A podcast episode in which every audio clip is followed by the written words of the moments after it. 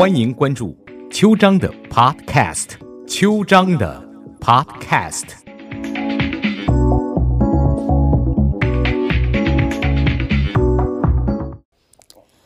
早安湾区，我是邱章律师，这是我们节目的第二段。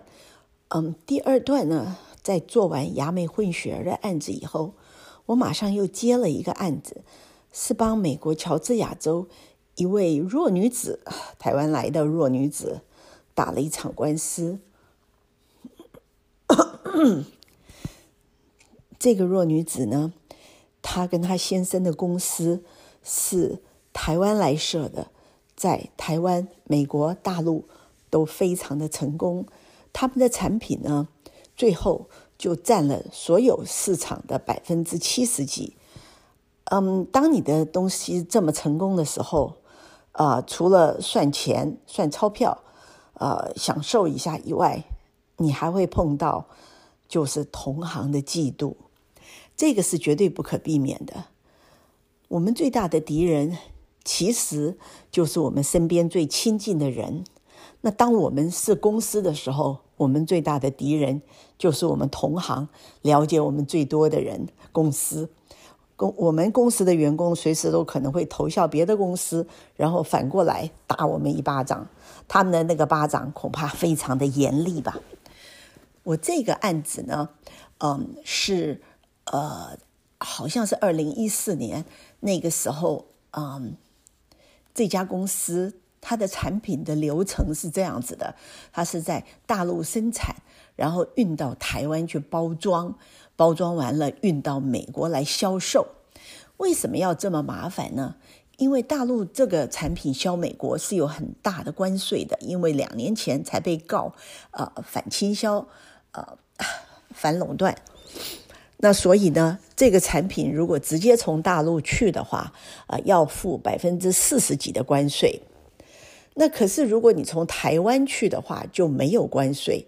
所以这些产品基本上都是大陆来了以后，在台湾啊包一包，或是装个套子，然后上面写 “Made in Taiwan”，然后就往美国发了。那因为少了百分之四十几的关税，这个产品在美国市场就非常有吸引力。做了几年以后，哇，这家公司就成为啊全世界这个产品最大的制造商、经销商啊，就是不用讲了，哇，那这家公司的老板打铁趁热，干脆在所有跟美国有关税豁免的国家，例如墨西哥啦，还有其他地方都设厂了。每年呢，卖给美国上市公司的产品，上市公司像是 Walmart、Walgreen、Target、Staples 这些，大概十亿美元吧。你想想看，他能赚多少钱？可是好景不在呀，同行是最了解你的。美国的同行决定把他打垮，他们先是给他更大的订单，比如说原来只给他一两千万的订单，现在给他五六千万美元。哇，那这家公司当然高兴的不得了，想说我们的订单现在这么大了，那我们第一步做的就是先买设备进来，开始就是加工，然后就订了很多的机器，高兴的不得了。可是这时候同行一看他进机器了，就开始跟美国商业部啊国际贸易管理委员会告这家公司反倾销。美国司法部就正式展开调查，同行这个时候很高兴啊，拼命往炉子里添火，让新闻铺天盖地的报道这家公司违法。其实他没有违法，他只是被告违法，可是不行了，新闻一报就好像是真的一样。所以呢，A 公司忽然就什么订单都没有了，然后呢，他的呃设备。的货款要还了，他没有钱还，工厂被迫停工，没有订单，没有机器，没有运转，没有工人，好像不到两年，这家公司就关门大吉了。这还不是最糟的，最糟的是美国检察官调查了两年以后，就把这家公司的四个男主角，也就是董事长、美国总经理、台湾总经理、会计，还有拥有财务经理 （CFO） 头衔的太太，全部根据违反联邦反倾销法的重罪起诉，求处重刑，还有巨额的罚金。起诉书说，这家公司和所有的共犯。伪造和隐瞒他们的产品是在大陆生产的事实，把廉价的产品透过台湾的假包装倾销美国，夺走美国人就业的机会，并且故意破坏美国经济。哇！我们案子的男主角之一听到风声，当下就决定开溜，溜到中国，因为中国跟美国没有引渡嫌嫌犯的条约。这个男主角假意惺惺的，在他在玄关穿鞋要走的时候，随口跟太太说一声：“安娜，你也走吧。”太太说：“我怎么走？等一下两个小孩还要上学呢。”当然，他也停下来想一想自己是不是该走。可是这个时候，先生的坐车已经绝群而去了。太太两年前就发生发现先生搞外遇，对象呢就是从。台湾调来的女会计师，女会计师管公司的账簿，需要多处作假才能搞得天衣无缝。所以先生对她的体贴可就别说了。她生日那天，先生还买了一个红色的 B M W 跑车给她，跟太太说这是业务需要。上班的时间，先生跟太太会计共处一室，眉来眼去。下班以后就一起出去吃饭，太太冷眼旁观。心如刀割，只能抱着两个孩子垂泪。但是冷静下来，太太一个人还是必须只身面对这场震惊江湖的大官司。为了撇清公司财务经理只是个挂名的，她跟先生离婚了。但是美国检察官知情之后，仍然不放过她。这个案子，我就是作为太太的律师。如果太太最后无罪开释的话，这是第一家台湾的公司和经理人被美国政府告反倾销却反败为胜的案子。我当初为什么要帮他呢？其实我很怕接这种案子，因为啊。我当初做律师的如意算盘就是说，我不接这种有感情的案子，我只接那种银行对银行、钱对钱的。因为民事官司，特别是离婚官司，都有心碎的当事人，眼泪加鼻涕，搞个五六年，包括我都会得重度的忧郁症。刑事案件更恐怖，你不要想被告，我们被告律师内心的煎熬也不是你可以想象的。更何况现在客户的太太命运就要靠我了，万一我的策略错了，太太就要坐牢。美国坐牢是非常恐怖的，它是个严刑峻法的国家，因为它的种族多元化，被关在监狱里的几乎都是有色人种和社会的底层。他们在生下来之后不久，就发现自己亏大了，怎么这个肤色是这个颜色？又由于缺乏社会资源，因此个性变得残忍、易怒，又深具敌意。客户的太太是个小美人，苍白、纤细、瘦弱的，连我都想保护她。怎么能想象她跟这些暴力犯罪的女性关在一起呢？审前程序走了快一年，马上就要开庭了，我可是吓坏了。那天早上，我带着两盒饼干，医生跟我说：“你一定要吃东西，不能饿肚子。”我就勇敢的踏上飞机。其实我的内心的煎熬，这一年来真是不是啊，不足为外人道也吧。我患得患失，胆战心惊，我就怕输。我对于客户的太太，我们每天谈话。我后来也都没有办法好好的跟他讲话。我跟他说：“不止你在受审，我也一样。在我这个年龄，我只想开溜，因为审判本身就是被凌迟、被虐待，我不想做了。可是那个太太就哭了。我想，好吧，无论如何不能做逃兵。一直以来，命运对我打击都很大，而且每次都是直接判死刑，没有再审的机会。更多的时候，我还得赔笑脸。有一次，我问过以前一个朋友，他以前是做法官的，他为什么要辞职去做律师呢？他说：“我判不下去啊。”我现在终于能理解他的感受了。好吧，今天的节目只能讲到这里。审判结果怎么样？下周同一时间啊，请听我的节目。谢谢。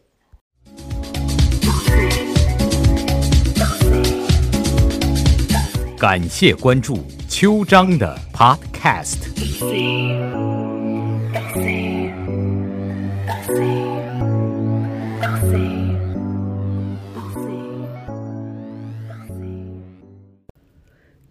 早安湾区，我是邱章律师。嗯，上个礼拜我们讲了一半，就是我在乔治亚州 Atlanta。打的一场官司，那场官司呢是反倾销的，也就是呃中国的产品，呃附上台湾的标签，呃低价卖到美国，那很快的在几年之内吧，就把产品打成了全美国第一。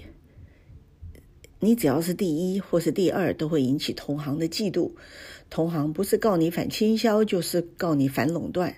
你看。不只是中国的公司吧？你看 Facebook，你看 Google，哪一天不是都在应战？不是反倾销，就是反垄断。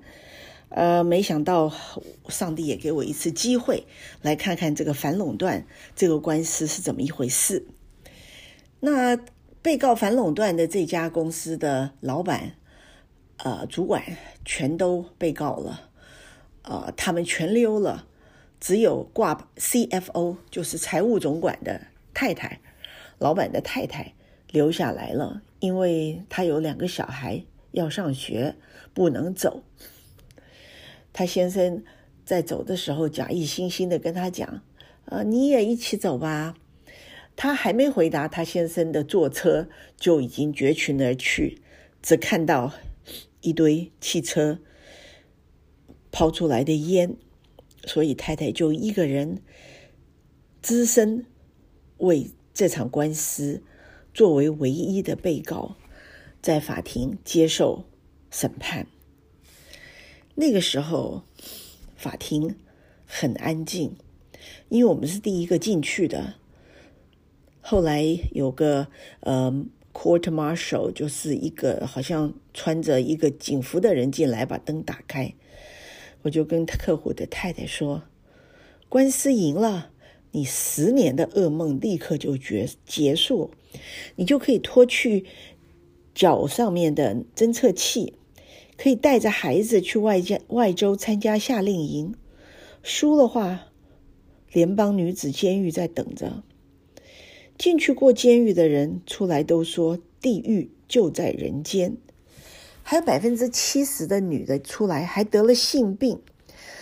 当然也有特别的，像是 Martha Stewart，就是玛莎史都华，她那个做家务的呃呃艺术，她也被判进去，因为内线交易股票，好像做了三个月还是怎么样的，就是要挫挫她的锐气吧。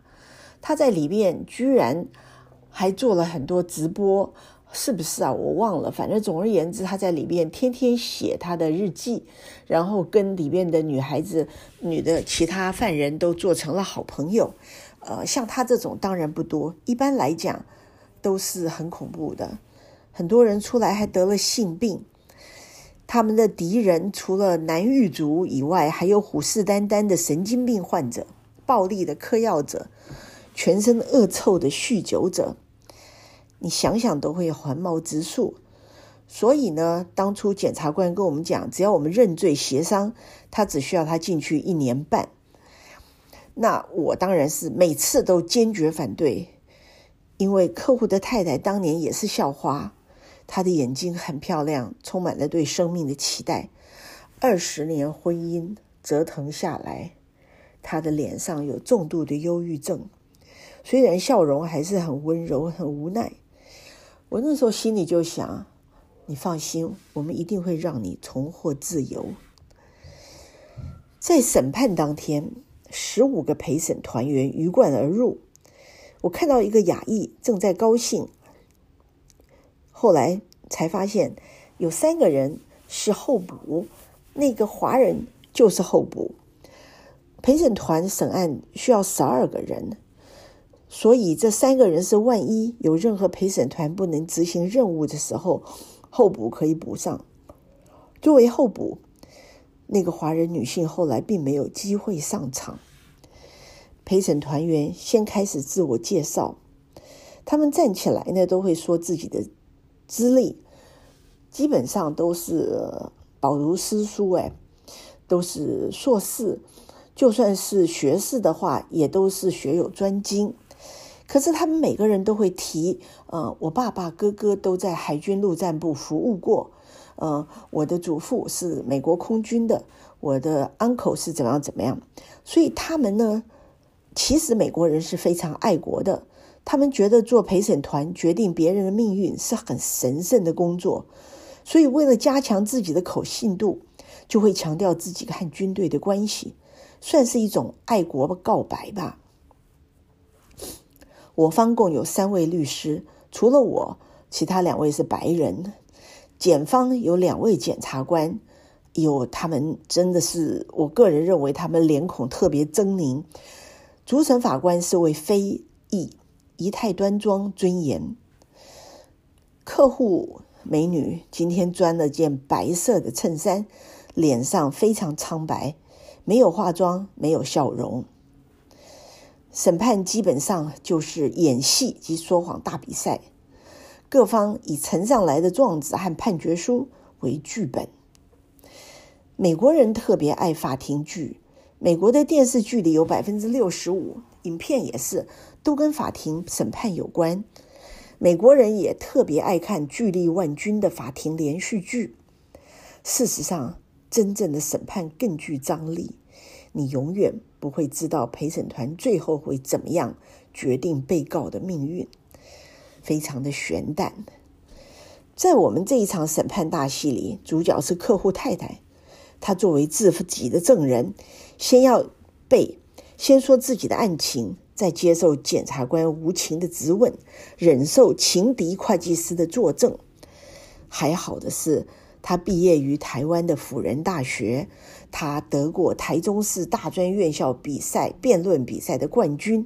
他经历了许多激烈的辩论比赛的挑战，所以呢，他能够站着还能够思考，而且掌握了不卑不亢的演戏技巧，精准的捉捏用词轻重。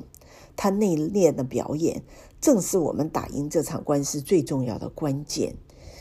有些人以为被告一定要嚎啕大哭才能得到陪审团的同情，这是错误的。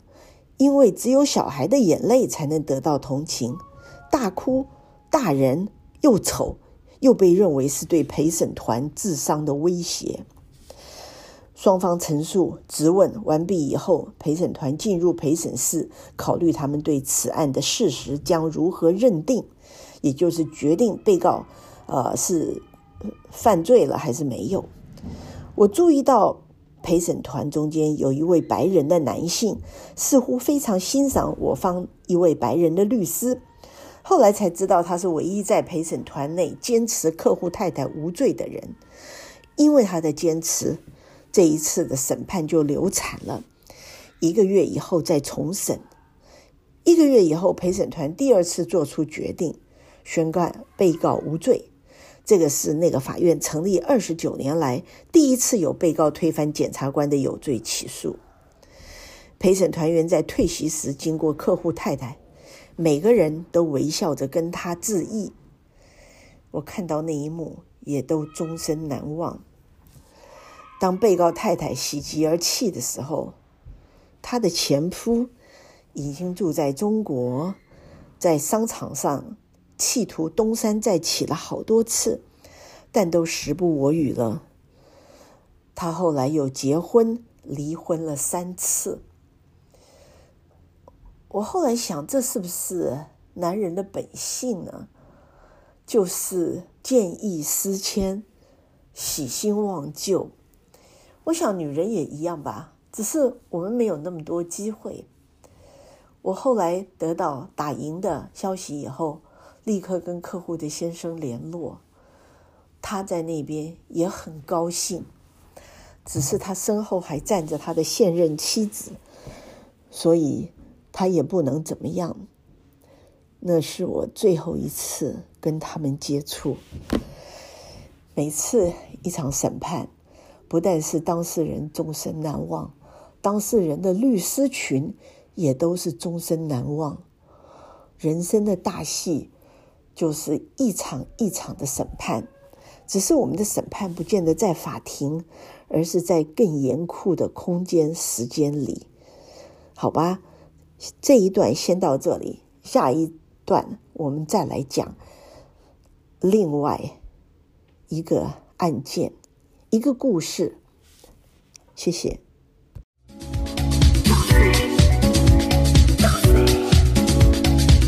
感谢关注秋章的 Podcast。